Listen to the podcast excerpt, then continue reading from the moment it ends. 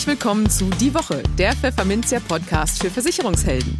Mein Name ist Karen Schmidt. Und ich bin Lorenz Klein. Hallo. Jede Woche gibt's hier von der Chefredaktion Was auf die Ohren. Hier kommen die wichtigsten Themen der Woche, die unsere Branche und uns bewegt haben.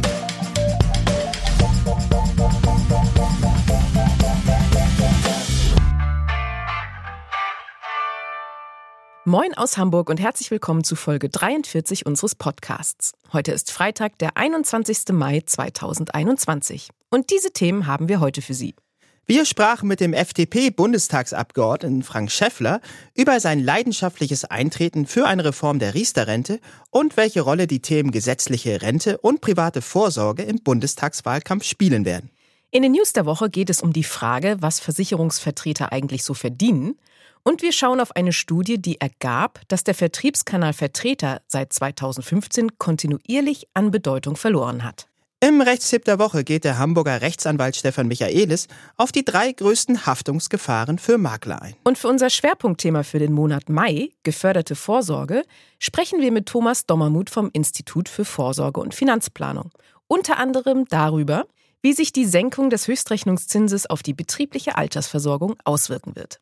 Aber bevor es losgeht, kommt an dieser Stelle ein kurzer Werbehinweis. Nachhaltigkeit ist das Trendthema unserer Zeit. Davon ist die Zürich-Versicherung überzeugt. Doch Nachhaltigkeit ist mehr als nur regional und saisonal einzukaufen oder auf Ökostrom zu setzen. Nachhaltigkeit geht auch in der Altersvorsorge. Anlegen mit gutem Gewissen und guter Rendite. Der Markt und die Kunden sind da. 75 Prozent der bis 35-Jährigen bevorzugen eine nachhaltige Altersvorsorge, zeigt eine aktuelle Umfrage. Wie du jetzt mit den ESG-Depotmodellen der Zürich-Versicherung nachhaltig bei deinen Kunden punkten kannst, erfährst du unter www.zürich-maklerimpuls.de slash Vorsorge. Im Gespräch. Frank Schäffler ist Politiker aus Leidenschaft. Der 53-Jährige gehört der FDP bereits seit 1987 an und ist seit 2017 auch wieder im Bundestag vertreten. Dem Parlament gehörte er zuvor schon von 2005 bis 2013 an. Als Mitglied des Finanzausschusses äußerte sich Schäffler zuletzt insbesondere zu einem möglichen Provisionsdeckel in der Lebensversicherung, den der Liberale zur Freude von Versicherungsmaklern entschieden ablehnt. Und vor gut zwei Wochen machte sich Schäffler in einer Rede im Bundestag für eine Reform der Riester-Rente stark. Wie es um dieses Vorhaben bestellt ist und welche Akzente die FDP in Sachen gesetzlicher Rente und privater Vorsorge im Bundestagswahlkampf setzen möchte, verrät er uns jetzt im Interview, das wir am Mittwochabend führten. Guten Tag, Frank Schäffler. Viele Grüße nach Berlin. Ich freue mich sehr, dass Sie unsere Einladung angenommen haben. Ganz herzlich willkommen bei uns im Podcast. Hallo, Herr Klein. Die Riester-Rente ist dieser Tage 20 Jahre alt geworden, doch viele sehen in dem Jubiläum keinen Grund zum Feiern. So erklärte zum Beispiel der ehemalige Grünen Bundestagsabgeordnete und heutige Vorstand der Bürgerbewegung Finanzwende, Gerhard Schick, dass es nicht klug sei, an einem System festzuhalten, das 20 Jahre lang die Erwartungen nicht erfüllt hat. Ja, wie bewerten Sie Aussagen wie diese, die ja inzwischen auch in weiten Teilen der SPD geteilt zu werden scheinen, oder? Ja, das ist, ist so, dass das in weiten Teilen der SPD auch so gesehen wird. Ich finde es ehrlich gesagt äh, sehr beschämend. Ähm, man hat ja jetzt rund 16.000 Verträge, Millionen von Bürgern in diese Verträge hineingedrängt durch staatliche Anreize und jetzt sagt man plötzlich, äh, das funktioniert alles nicht mehr, äh, jetzt lassen wir die im Regen stehen. Das finde ich ehrlich gesagt skandalös, äh, denn ja, da haben Menschen versucht, darüber ihre Altersvorsorge aufzubauen und jetzt äh, wird durch die Niedrigzinspolitik äh, ja das Modell faktisch kaputt gemacht und die Gesetzgeber reagieren darauf nicht, äh, obwohl sie es eigentlich könnten. Das finde ich echt beschämend. Mhm. Das ärgert mich auch. Mhm. Ihre Kollegin im Bundestag, Chancel Kisil-Tepe von der SPD, erklärte in der vergangenen Woche, dass die Riester-Versicherung mit einem Bestandsschutz für bestehende Verträge auslaufen soll. Ist die Riester-Reform damit endgültig vom Tisch aus Ihrer Sicht? Ja, in dieser Legislaturperiode kommt sie nicht mehr. Wir haben ja nur noch äh, zwei Sitzungswochen jetzt im Deutschen Bundestag. Also da passiert erstmal nichts mehr. Ähm, die Koalitionsfraktionen von Union und ähm, SPD konnten sich nicht auf eine Reform einigen und deshalb passiert sie jetzt auch nicht. Das ist, wie gesagt, sehr ärgerlich. Also ich habe ja in der Bundestagsrede mhm. ähm, in der letzten Sitzungswoche äh, Walter Riester erwähnt. Ja, das ist ja mhm. eigentlich ein SPD-Projekt damals gewesen, äh, das ja zumindest umgangssprachlich äh, des, den Namen des Arbeitsministers damals trägt. Und dass man jetzt diese vielen Sparer äh, einfach im Regen stehen lässt, ist eigentlich skandalös. Genau, in Ihrer Rede vor gut zwei Wochen im Bundestag warfen Sie den äh, Vertretern der SPD vor, dass sie sich eigentlich schämen müssten, weil sie die Riester-Sparer im Stich ließen. Ähm, wir haben diesen O-Ton auch in unserer vergangenen Podcast-Ausgabe mal mit hineingenommen, weil das eben auch so emotional war. Ihre Fraktion ist ja nicht untätig. Sie haben einen eigenen Antrag zur Reform der Riester-Rente eingebracht, der da lautet, für ein Volk von Eigentümern Riester endlich reformieren. Jetzt haben Sie es schon gesagt, also das wird jetzt so schnell nichts, aber ähm, ich glaube, das Projekt wurde jetzt erstmal oder das Vorhaben wurde jetzt erstmal in den Finanzausschuss verwiesen. Unabhängig davon, wie erfolgreich das am Ende wird, wird die Ausgestaltung der privaten Altersvorsorge in Deutschland und damit verbunden ja auch die Zukunft des gesetzlichen Rentensystems ein großes Wahlkampfthema sein in Ihren Augen? Ja, natürlich. Ähm, also unser Antrag ist dann abgelehnt worden äh, in dieser, nach dieser Debatte, die Sie gerade erwähnt haben. Insofern ist es auch abgeschlossen. Das heißt, wir müssen das jetzt nach der Bundestagswahl erneut aufgreifen, hoffentlich dann auch äh, mit der Chance, das dann auch umzusetzen in einer Regierung. Ähm, das stellt sich ja dann im September. Äh, generell ist das natürlich ein Dilemma. Wir wollen äh, sowohl, also die, das Dilemma stellt sich an mehreren Stellen. Ja, die gesetzliche Rente ähm, hat natürlich ein Problem. Ja, der Staatszuschuss ist jetzt schon über 100 Milliarden Euro. Ähm, und wir haben gleichzeitig das Problem eben in der zweiten und dritten Säule, ähm, dass eben ja, die Niedrigzinspolitik ähm, die Systeme vor die Wand fahren lässt, buchstäblich, und sie nicht mehr funktionieren. Und deshalb muss man Veränderungen vornehmen. Bei Riester meine ich, könnte man auch im System äh, Veränderungen vornehmen. Sie muss eben entbürokratisiert werden. Äh, die Zulagenstelle, all das, was da an Bürokratie da ist, das muss verändert werden. Wir wollen das über das Finanzamt künftig machen. Man müsste die, die Beitragsgarantie aufheben und auch am Ende die Verrentungspflicht aufheben. Nur dann hat man die Chance, noch positive Erträge zu erwirtschaften. Ich weiß, es gibt auch welche, die das trotzdem noch schaffen, aber äh, im Kern ist jetzt, äh, wir werden ja weiterhin eine äh, Null-Negativzinspolitik haben. Alle die, die meinen, es würde jetzt eine Zinswende geben, denen sage ich heute schon, da gehe ich schon jede Wette ein, dass das nicht passieren wird, zumindest nicht äh, über einen längeren Zeitraum. Äh, mhm. Das heißt, wir müssen uns an Null- und Negativzinsen auch künftig gewöhnen. Und deshalb müssen die Produkte ähm, ja, flexibler werden können. Ja, und äh, deshalb braucht es da Veränderungen und uns schwebt eben da, da haben wir auch Vorschläge gemacht, ein Altersvorsorgedepot vor, wo man im Kern in ein qualifiziertes Konto einsparen kann, wie man das selbst will, ohne dass man jetzt äh, zwingend in eine Versicherung investieren muss. Äh, soll mhm. auch, äh, was weiß ich, in, in, in Aktienfonds möglich sein oder in andere Dinge.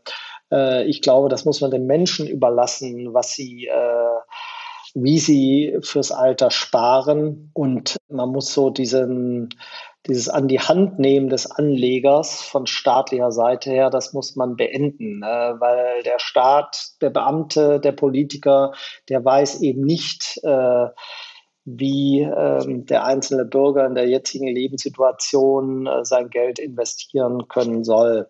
Und da müssen die Menschen mhm. auch in der Lage, in die Lage versetzt werden, zu investieren. Ja, sie brauchen auch, äh, ja, die, sie brauchen auch Freiräume. Ja, sie müssen letztendlich äh, entlastet werden. Ja, wenn, wenn von einem Normalverdiener die Hälfte von jeder Gehaltserhöhung weggeht, dann, ja, dann kann er natürlich auch wenig investieren. Nun hat ja Ihre Partei am vergangenen Freitag auch ihren Programmentwurf zur Bundestagswahl 2021 ja. präsentiert. Ähm, da kommt ja unter anderem auch die gesetzliche Aktienrente vor. Mhm. Ähm, können Sie da vielleicht verstehen, wenn manche sagen, auch gerade Versicherungsmakler, hm, steht das nicht vielleicht in Konkurrenz auch zu privaten Vorsorgeprodukten, die von Maklern beraten und vermittelt werden? Äh, nein, ich glaube nicht. Wir wollen das ja nur für die erste Säule machen. Ja, also Äh, wir, wir wollen Zur Stärkung Kern, der gesetzlichen Rente. Genau, wir wollen im Kern die gesetzliche Rente zukunftsfester machen. Wir wollen sie auf ein Stück weit Kapitaldeckung umstellen, ähm, um auch die Chancen des Aktienmarktes da langfristig nutzen zu können, äh, dass die gesetzliche Rente nur ein ja nur ein Basisbaustein äh, der künftigen Altersvorsorge sein wird. Ähm, da muss man die FDP nicht katholisch machen. Äh, das sind wir da schon längst. Dann bedanke ich mich für das Gespräch, Herr Schäffler. Alles Gute nach Berlin. Sehr gerne. Alles Gute Ihnen auch. Werbung. Familienpaare Potenzial. Einfach auf den Punkt. Wie die Risikolebensversicherung der Europa. Hier wurde alles weggelassen, was den Tarif unnötig teuer macht. Ihre Kunden bekommen nur genau die Leistungen, die sie auch wirklich brauchen. Die Risikolebensversicherung der Europa ist also ganz einfach zu vermitteln. Besonders für Paare, Familien und Immobilienfinanzierer ist sie ein wichtiger Bestandteil der privaten Vorsorge. Daher ist es komisch, dass 80 Prozent der Deutschen gar keine haben. Da gibt es also jede Menge Potenzial. Und das Beste, der Online-Abschluss ist auch noch ganz einfach. Erfahren Sie mehr auf europa-vertriebspartner.de. Europa, Versicherung pur. Die News der Woche Teil 1. Wie viel verdient ein Versicherungsvertreter? Das kommt drauf an, könnte man jetzt sagen. Denn tatsächlich machen die Festgehälter, die die Versicherer ihren Ausschließlichkeitsorganisationen zahlen, bei weitem nicht den größten Teil der Gesamtvergütung aus. Schließlich gilt im Vertrieb die alte Devise, wer schreibt, der bleibt. Sprich, je mehr verkauft wird, desto besser die Bezahlung. Allerdings plaudern Arbeitnehmer hierzulande, anders als zum Beispiel in Skandinavien, eher ungern offen über ihr Einkommen. Das TV-Format Lohnt sich das, das regelmäßig im bayerischen Rundfunk läuft, will das ändern. Denn hier kommen Menschen zu Wort, die freimütig berichten, was sie verdienen, wie sie damit leben und wofür sie es ausgeben. Was verdient eine Justizwachtmeisterin, wurde da zuletzt gefragt. Oder auch, was verdient ein Pfleger im Hospiz? In der Ausgabe vom 12. Mai war nun also der Versicherungsvertreter an der Reihe. Genauer gesagt, Luis Wagner, der in Bonn für den Versicherer Zürich Policen vermittelt. Das Kamerateam hat einen typischen Arbeitstag des 25-jährigen Versicherungsfachwirtes zwischen Online-Beratung und Wohnzimmerbesuch mitgefilmt. Darin erklärt Wagner, was den Vermittlerjob für ihn persönlich ausmacht und spricht schließlich auch über sein Einkommen. Wir sind gespannt. Aktuell, auf die letzten vier Monate gesehen, lag mein Durchschnittsbruttoverdienst bei ca. 7000 Euro. Der setzt sich zusammen aus einem Teil Fixgehalt, also das bekomme ich auch, wenn ich Löcher in Luft starre, doch dieses Fixgehalt, das dem Zuschauer parallel eingeblendet wird, beträgt dementsprechend auch nur 1600 Euro. Bis 7000 Euro ist das noch ein weiter Weg. Hinzu kommt ein Provisionsvorschuss in Höhe von 2500 Euro, fährt Wagner fort. Diesen Betrag habe er gewählt, weil das im Monat realistisch zu erreichen sei, ohne mich dafür auf den Kopf zu stellen, wie er sagt. Alles, was Wagner über diesen Vorschuss hinaus verdient, kommt als Überverdienst obendrauf was mit zuletzt 2900 Euro sogar das größte Stück ausmacht. In Summe ergeben die drei Gehaltsbestandteile exakt 6.989 Euro. Auf unserer Facebook-Seite wird die Rechnung des jungen Vertreters allerdings von so manchem Leser kritisch beäugt. Einer schreibt, naja, man muss auch objektiv sagen, dass man Monate hat, in dem das Storno zurückschlägt. Da ist meistens außer Spesen nichts gewesen. Ein anderer höhnt, nur 1600 Euro Fixum und monatlich 5400 Euro aus Provision. Stornos hat der Bursche natürlich nie. Doch Wagner erhält auch zustimmende Meinung. Wir haben schon Kollegen, die sauber arbeiten und sehr geringe Storni haben. Das ist machbar. Aber kein Sieben-Stunden-Tag, kommentiert jemand. Ein weiterer Nutzer gibt ihm recht. Das ist für einen soliden Kaufmann durchaus machbar zwei BUs im Monat, eine Altersvorsorge, eine Betriebshaftpflichtversicherung und drei Gebäudeversicherungen und dann ist man bei gut 5000 Euro Provision. Wie auch immer, dass Geld bekanntlich nicht alles ist, diese Erkenntnis hat auch Luis Wagner gemacht. Meine ersten Berufswünsche waren Polizist und Erzieher. So ein Helfersyndrom habe ich immer irgendwie gehabt. Äh, und man hilft da auf eine andere Art und Weise, die nicht weniger wichtig ist. Und dem ist nichts mehr hinzuzufügen. Der Rechtstipp. Im Alltag eines jeden Versicherungsvermittlers tun sich mitunter Haftungsgefahren auf. Und diese sollten Vertriebler natürlich kennen. Der Hamburger Rechtsanwalt Stefan Michaelis hat in seinem dieswöchigen Rechtstipp daher mal die drei größten Haftungsfallen für Makler zusammengetragen. Dabei geht es unter anderem um die Frage, ob man mit seinen Kunden jedes Jahr ein Beratungsgespräch führen muss.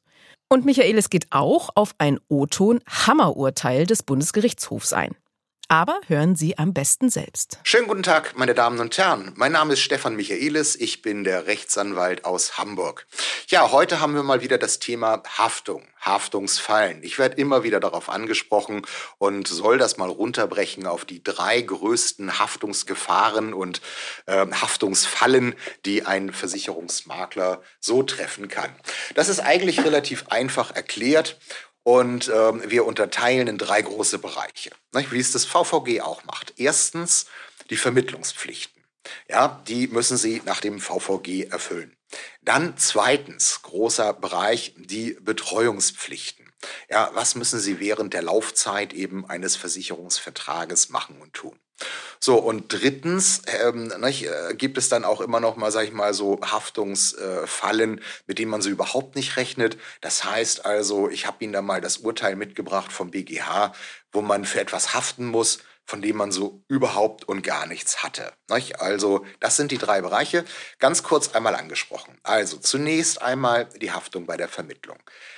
Wenn Sie etwas falsch machen, da geht die Rechtsprechung ganz klar dahin, dass man sagt, der Vermögensnachteil, dem den Kunden durch Ihren Beratungsfehler entsteht, weil Sie etwas falsch gemacht haben oder nicht aufgeklärt haben oder eine Deckungslücke nicht abgesichert haben oder dem Kunden nicht auf die Deckungslücke aufmerksam gemacht haben, ja, oder einfach dem Kunden etwas empfohlen und beraten und vermittelt hatten, was es wohl besser gäbe am deutschen Versicherungsmarkt, dann sind das hier die typischen typischen Fallen bei der Vermittlung. Auch wenn später sich der Versicherer nochmal wieder rausreden will und sagt, wir leisten nicht, weil die vorvertragliche Anzeigepflicht verletzt ist oder der Kunde arglistig getäuscht hat oder sogar der Makler arglistig getäuscht haben soll, ähm, dann haben sie immer ein Problem. Weil immer dann, wenn der Kunde irgendwie nachweisen kann, dass er bei einem anderen Versicherer seine zu versichernden Risiken versichert hätte haben können und sie aber eben ein anderes, schlechteres, ungeeignetes, wie auch immer Produkt dem Kunden vermittelt haben, dann sind sie ganz schnell in der Haftung. Der BGH hatte schon mal klargestellt, der Versicherungsmakler haftet wie ein Versicherer, wenn das zu versichernde Risiko versicherbar gewesen wäre. So, also passen Sie da schon eben bei der Vermittlung auf. Äh, schauen Sie ganz genau, was hat der Kunde für Wünsche. Nicht? Gucken Sie, ob Sie erkennbare Risiken finden dass man sagt, lieber Kunde, das, das hier, das sehe ich doch irgendwie, dafür brauchst du auch Versicherungsschutz. Lassen Sie sich da nicht vom Kunden abspeisen, indem er sagt, nein, nein, das will ich nicht. Bieten Sie ihm also immer umfangreiche Deckung an und lassen Sie dann den Kunden abwählen, was er denn davon nicht haben möchte. Und wenn Sie diesen Weg gehen und dem Kunden wirklich immer den bestmöglichen individuellen und gewünschten Versicherungsschutz angeboten haben, dann kommen Sie auch nicht in die Maklerhaftung. Also dann sind Sie im Vermittlungsprozess absolut safe und dann brauchen Sie sich keine Sorgen machen. So, nun haben Sie den Vertrag. Und nun stellt sich schon mal die Frage, ob Sie denn jährlich ein Kundenbetreuungsberatungsgespräch führen müssen. Ähm, ich würde meinen, nicht unbedingt jährlich, aber Berufsverbände sagen schon, schreiben Sie den Kunden einmal im Jahr an. Und wenn ich noch einen draufsetze, sage ich, ja, dann fragen Sie den Kunden doch einmal im Jahr per Mail, ob sich an seiner Risikosituation irgendetwas geändert hat oder ähm, ob Sie aus dem Markt heraus sagen, es gibt jetzt bessere Versicherungsprodukte, lieber Kunde. Du kannst jetzt auch das und das eben mitversichern, egal ob etwas teurer oder etwas günstiger. Das ist egal, aber diese, sage ich mal, Hinweise sollten Sie Ihrem Kunden geben, eben im Rahmen der Betreuung. Ja, und dann äh, nur noch mal so als, als, kleine, als kleine Annex angesprochen, höre ich natürlich aus dem Maklermarkt, dass man sagt, ja, dann rufen wir den Kunden an und der sagt, er hat aber keine Lust auf das Gespräch und es soll alles wie es bleiben, wie es ist und er will auch gar keine weiteren Werbeanrufe haben. Was machen Sie dann? Und da habe ich einen Tipp für Sie. Da sollten Sie nicht eine Beratungsverzichtsvereinbarung aufsetzen mit Belehrung. Nein, Sie sollten die Beratungsgrundlagen mit Ihrem Kunden ändern. Sie sollen also die Spielregeln ändern, wo mehr oder minder im Maklervertrag noch steht, ja, lieber Kunde, ich berate dich ja auch während der Laufzeit deines Vertrages. Ändern Sie das und sagen, lieber Kunde, du möchtest ausdrücklich eine passive Verwaltung und Betreuung haben. Du möchtest keine aktiven Werbeanrufe. Du möchtest aber, dass der Vertrag in unserem Maklerbestand bleibt. Und du möchtest, erst wenn der Schadenfall eintritt, dann eben unsere Unterstützungsleistung haben. Ich nenne das Ganze eine passive Betreuungsvereinbarung. Die muss vom Kunden unterzeichnet werden. Damit muss er sich einverstanden erklären. Und äh, das ist also das, was ich nur da dringend empfehlen kann, dass man quasi dann wirklich fürs Nichtstun ein wenig Geld verdient. Und äh, das ist der Gedanke dahinter. Also Rechtsprechung sagt, der Makler muss von sich aus auf den Kunden zugehen, er muss ihn ungefragt eben besseren und bestmöglichen Versicherungsschutz anbieten und er kann nicht warten, bis der Kunde auf ihn zukommt. Also auch wenn ich glaube, dass ganz, ganz häufig die Betreuung sehr, sehr passiv erfolgt, äh, stellt die Rechtsprechung hohe Anforderungen an eine aktive Kundenbetreuung. Fragen Sie also einmal im Jahr nach und bieten Sie einmal im Jahr den Kunden an, überprüfen Sie seinen Versicherungsschutz, ob der noch aktuell ist. So, und dann nur ganz kurz erzählt irgendwie, der, die dritte Haftungsfalle das ist wirklich äh, ein Unding, was da passiert ist. Also ein Kunde wollte eine Altersversorgung haben, der Makler, also der, der Mitarbeiter des Maklers geht hin und äh, sagt, ich bitte dir hier eine schöne äh, Lebensversicherung an. Da sagt der Kunde, nein, nein, ich will eine kurze Laufzeit mit hoher Rendite haben. Und daraufhin sagt dann so der, der Makler, nicht? also ja, bei uns im Büro, da zeichnen einige Makler bei einem Anwalt ähm, äh, eine 10.000 Euro Anlage äh, und der zahlt nach einem Jahr Laufzeit 8 Prozent. So, und dann hat der Kunde gesagt, okay, das mache ich irgendwie auch. Und äh, naja, dann hat er da wohl über 20 äh, Mal eben 10.000 Euro überwiesen und am Anfang hat er auch das Geld wiederbekommen, am Schluss nicht mehr. Der Anwalt verstarb und der Insolvenzverwalter sagt, die 200.000 Euro, die Sie hier quasi als Anlage gezeichnet haben, kriegen Sie nicht wieder. Das gehört alles der Insolvenzmasse. So, und nun werden Sie sagen, was hat dieser Fall jetzt mit dem Makler zu tun? Das hat der BGH beantwortet. Der hat gesagt, der Makler hat dem Kunden diesen Schaden zu ersetzen. Ist das nicht der Hammer? Also der Kunde zeichnet ein Produkt äh, ohne Mitwirkung des Versicherungsmaklers, ein Produkt, was der Makler gar nicht im Bestand hat, ein Produkt, welches überhaupt gar kein Versicherungsprodukt ist. So, und das Fazit ist kurz gesagt, wenn ein Makler ein Produkt empfiehlt, auch wenn er das nicht selber vertreibt, auch wenn er keine Cottage dafür bekommt und wenn er insbesondere keine Beratungsdokumentation erstellt, dann ist er dran. Also ähm, das war, sage ich mal, die Aussage des BGHs. Der Makler hätte den Kunden auf das Totalausfallrisiko hinweisen müssen und äh, da er das nicht getan hat, ist jede Empfehlung eines Maklers der seiner geschäftlichen Tätigkeit zuzurechnen, wofür er auch zu haften hat. Und das ist, finde ich, auch eine Haftungsfalle, die man vermeiden soll. Auch hier nochmal der Hinweis, wir haben für den Maklervertrag eine Klausel entworfen, die das nach Möglichkeit verhindern soll. Diese Klausel finden Sie auf der Seite apriori.de unter dem Maklervertrag. Schauen Sie sich einfach mal an, wie Sie auch diese Haftungsfalle vermeiden können. Ja, vielen Dank, Ihr Stefan Michaelis in eigener Sache. Um das Thema Nachhaltigkeit wird in Zukunft keiner mehr herumkommen. Auch die Versicherungs- und Finanzbranche wird zunehmend grün.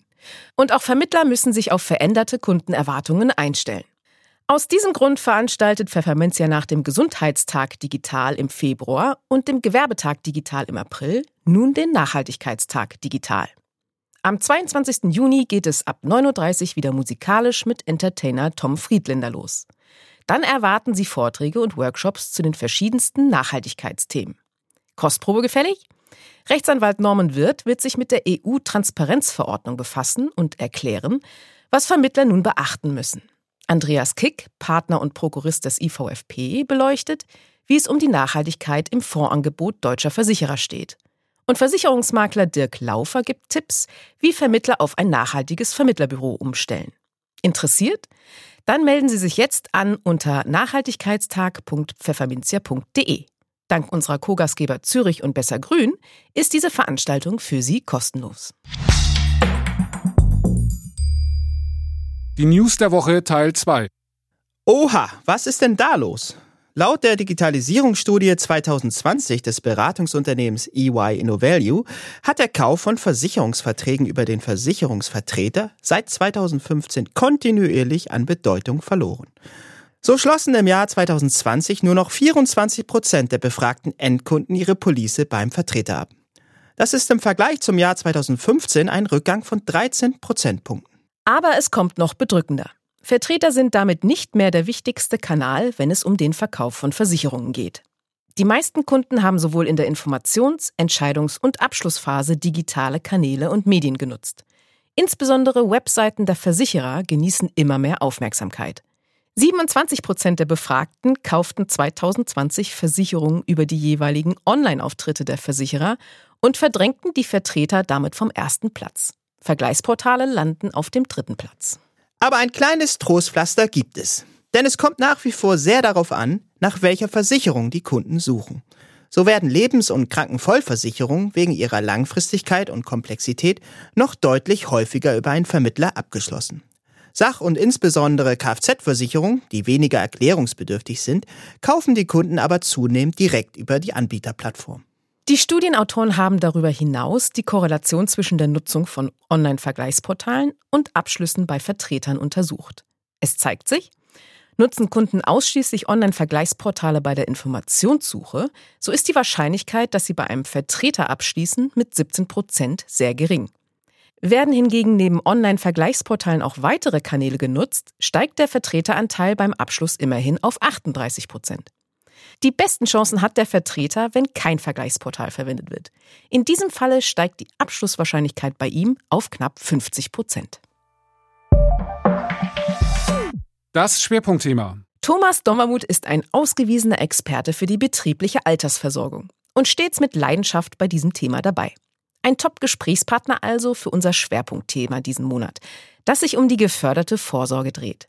Wir fragten den Vorsitzenden des fachlichen Beirats des IVFP unter anderem, welche Folgen die Senkung des Höchstrechnungszinses für die BAV hat, ob er das erste Sozialpartnermodell als Blaupause für weitere einschätzt und wie er zum Thema Obligatorium in der BAV steht. Viel Spaß beim Zuhören.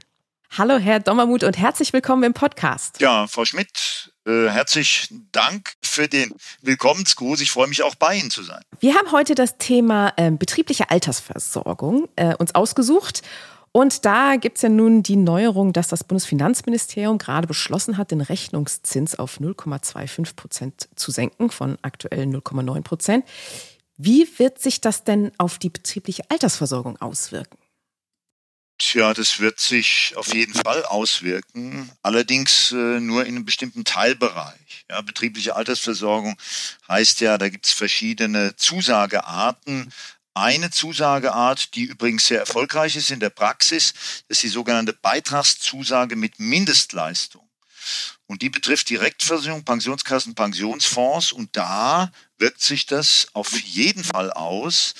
Einerseits war es richtig, dass das Bundesfinanzministerium, jetzt ist ja die Sache beschlossen und auch im Bundesgesetzblatt schon veröffentlicht, dass die den äh, Höchstrechnungszins nach Paragraph 2 der Deckungsrückstellungsverordnung abgesenkt haben von 0,9 auf ab 1.1.2021 0,25 Prozent. Also das war richtig weil der bisherige Höchstzinssatz von 0,9 war ja äh, Lichtjahre entfernt von dem Marktzins, also der Umlaufrendite langfristiger festverzinslicher Wertpapiere. Aber was der Gesetzgeber nicht gemacht hat, was er wirklich versäumt hat, das ist, dass er das Garantieniveau oder die Garantieanforderung an die Beitragszusage mit Mindestleistung, diese Anforderung hat er nicht auch noch abgesenkt.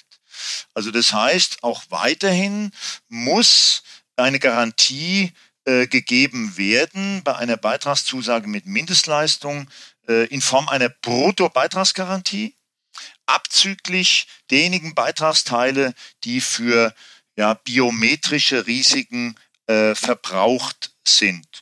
Und dadurch haben wir natürlich ein Problem, nämlich 0,25 Prozent in Zukunft an Garantiezins, maximaler Garantiezins auf den Sparanteil eines Beitrages einer Direktversicherung, Pensionskasse, Pensionsfonds. Sie ist natürlich nicht mehr in der Lage, diese Bruttobeitragsgarantie auch tatsächlich zu erfüllen. Vielleicht noch zum Abschluss zu dieser Frage. Äh, die Deutsche Aktuarsvereinigung hat ja eine Arbeitsgruppe gebildet, die hatten vor, ich glaube im März haben die ihren Ergebnisbericht vorgelegt und da kommen die zum Ergebnis, jeder Rechnungszins, der kleiner ist als 0,5 Prozent pro Jahr, ist nicht mehr in der Lage, diese Bruttobeitragsgarantie zu erfüllen. Das heißt als Fazit, wir haben jetzt einen Bruch, wir haben einen Dissens zwischen dem Betriebsrentengesetz und dem Versicherungs- bzw. Pensionsfonds, die sind ja auch betroffen, Aufsichtsrecht.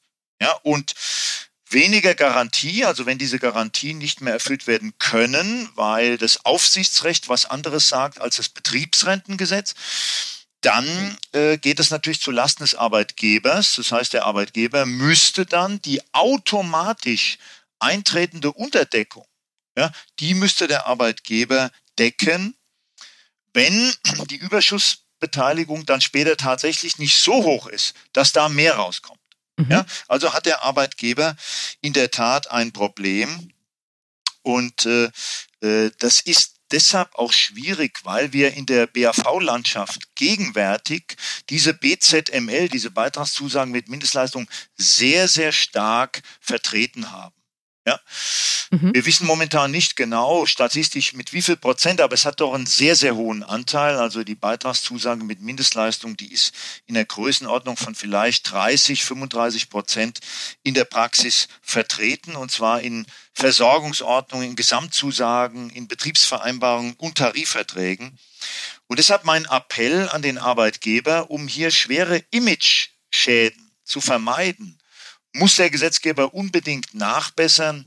Das heißt, er muss auch diese Garantieanforderungen im Betriebsrentengesetz, die muss dringend abgesenkt werden. Also ähm, kann man sagen, eigentlich zusammenfassend sagen, dass Garantien in der BAV heute nicht mehr in der Form, wie sie aktuell gestellt werden, zeitgemäß sind, dass da die Politik durchaus handeln müsste? Ja, also Frau Schmidt, äh, was die Beitragszusagen mit Mindestleistung anbelangt, auf jeden Fall. Also da ist die Bruttobeitragsgarantie äh, in dieser Form, wie sie jetzt äh, dort formuliert ist, definitiv nicht mehr zeitgemäß. Wir dürfen nicht vergessen, es gibt ja noch andere Zusagearten. Wir haben ja noch die beitragsorientierte Leistungszusage und wir haben auch noch die reine Leistungszusage. Hier sehe ich kein Problem.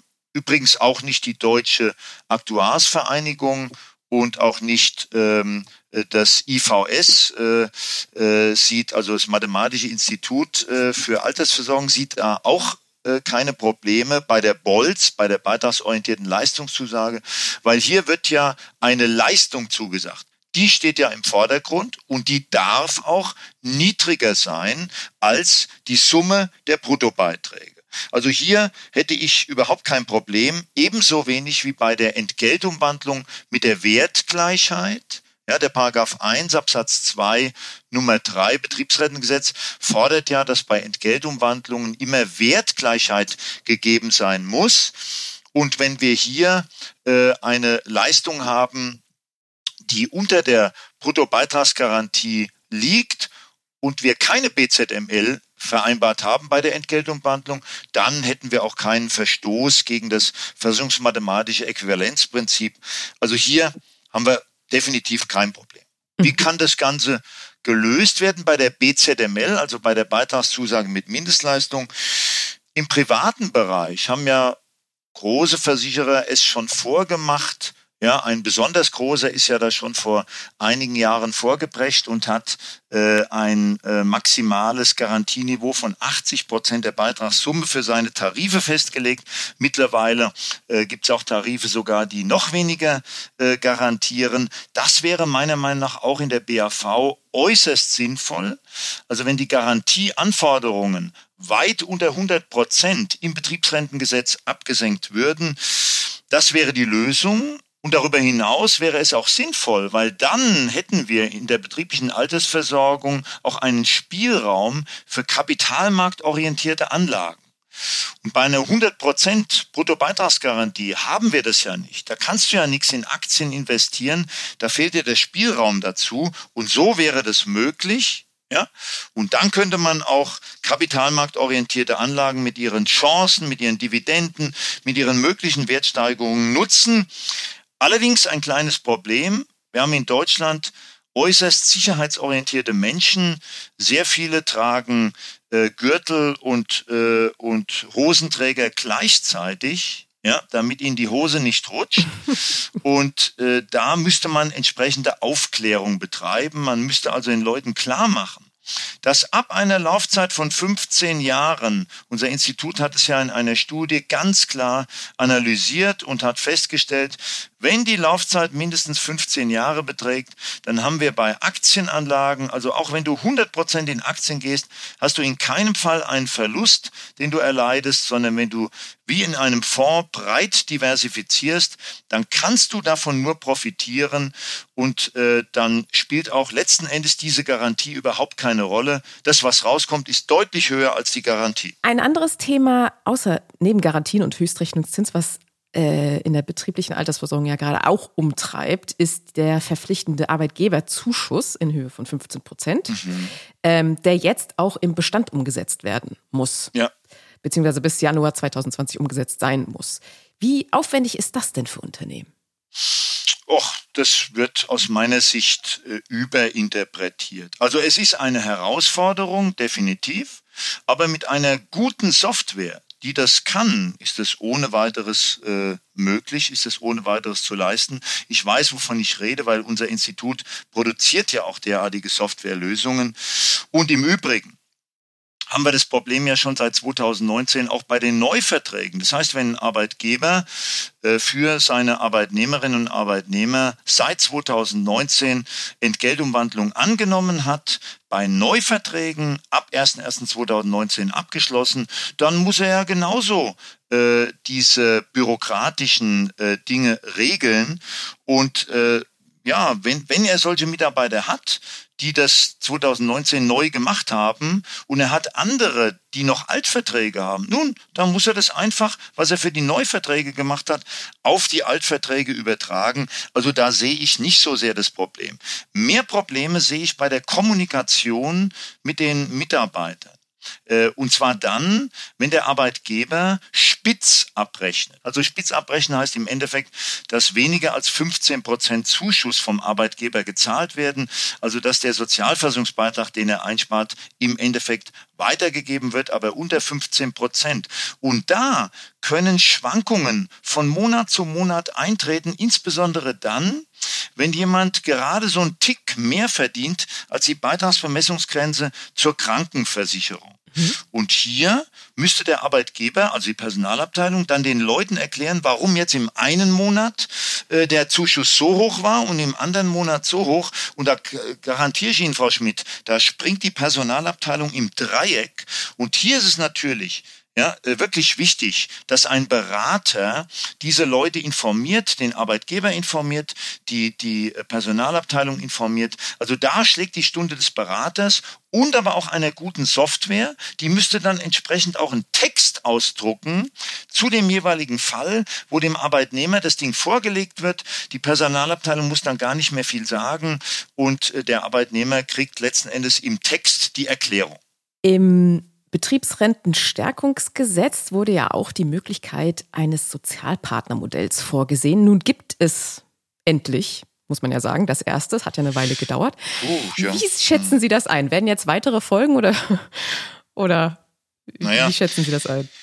Ich denke mal schon, ja. Also äh, das, was da jetzt äh, also geboren worden ist, äh, also der, der Berg kreiste und gebar eine Maus, kann man jetzt nicht direkt sagen, ja, sondern äh, es, es ist ja schon echt was rausgekommen, nämlich ein großer Haustarifvertrag zwischen Verdi und äh, der Kooperationsgruppe Deutsche Betriebsrente, das heißt also Talangs und Zürich. Insgesamt bei Talangs alleine geht es um 11.000 Mitarbeiter. Das ist ja schon mal was.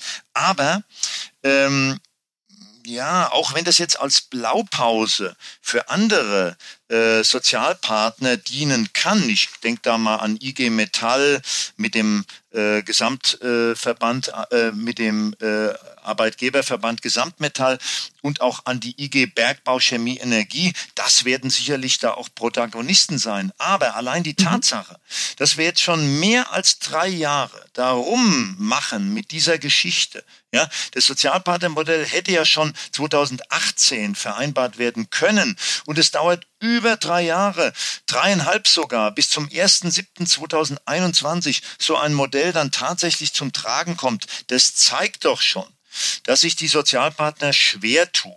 Ja, und da denke ich mal besonders an die Gewerkschaften.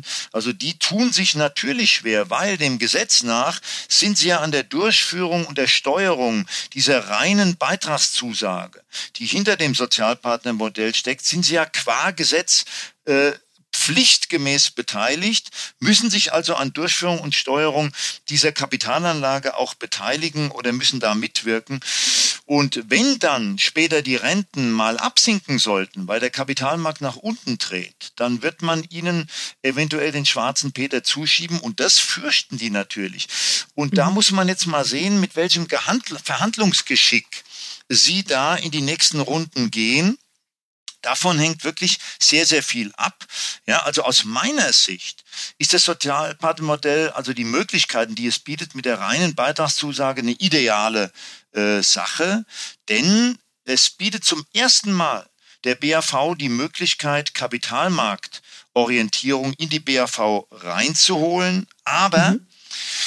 ähm, die Arbeitnehmer in Deutschland, ich habe vorhin von Menschen mit äh, Hosenträgern und Gürtel gleichzeitig gesprochen, die sind natürlich auch so ein bisschen das Problem und ob die Gewerkschaften es schaffen, den Arbeitnehmern die Vorteile der Kapitalmarktorientierung auch klar zu machen und hier aufzuklären. Und damit steht und fällt Ihre Frage. Ich bin kein Prophet, aber ich gehe mal vom Guten im Menschen aus und ich glaube, es wird funktionieren. Aber es wird dauern und das haben die dreieinhalb Jahre bisher schon gezeigt. Apropos Betriebsrentenstärkungsgesetz, das soll ja 2023 dann auch mal wieder auf den Prüfstand kommen und evaluiert werden.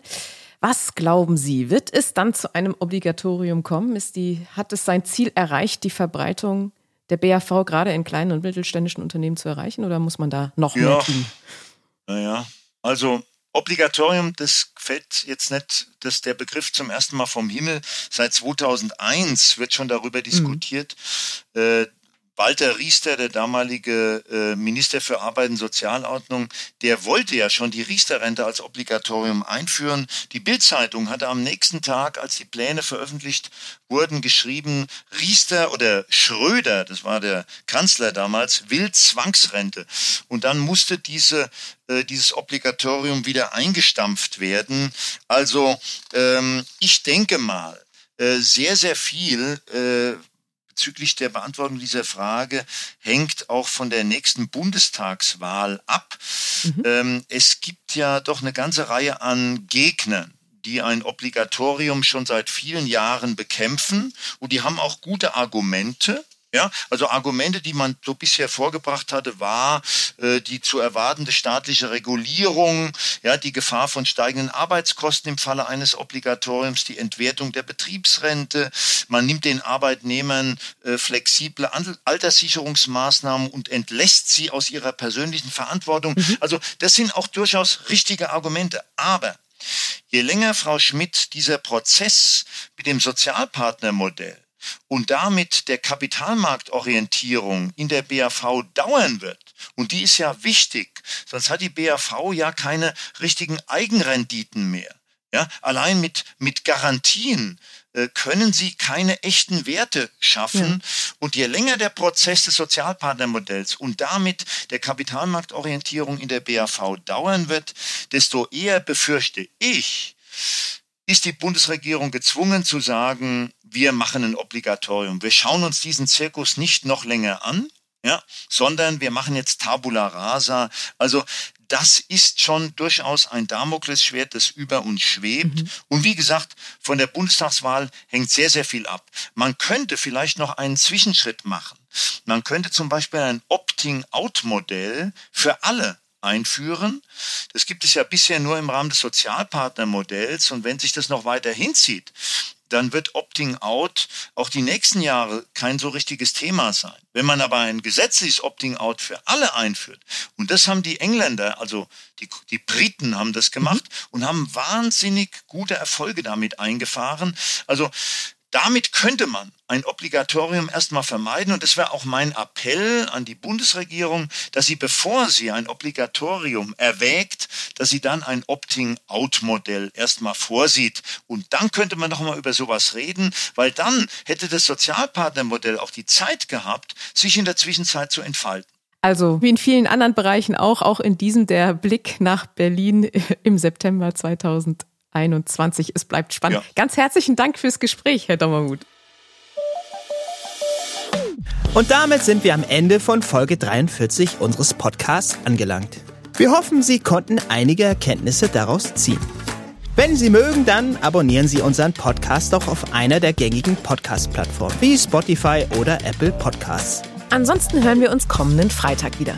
Bis dahin gilt wie immer, Bleiben Sie gesund, genießen Sie das lange Pfingstwochenende und kommen Sie gut in die neue Woche.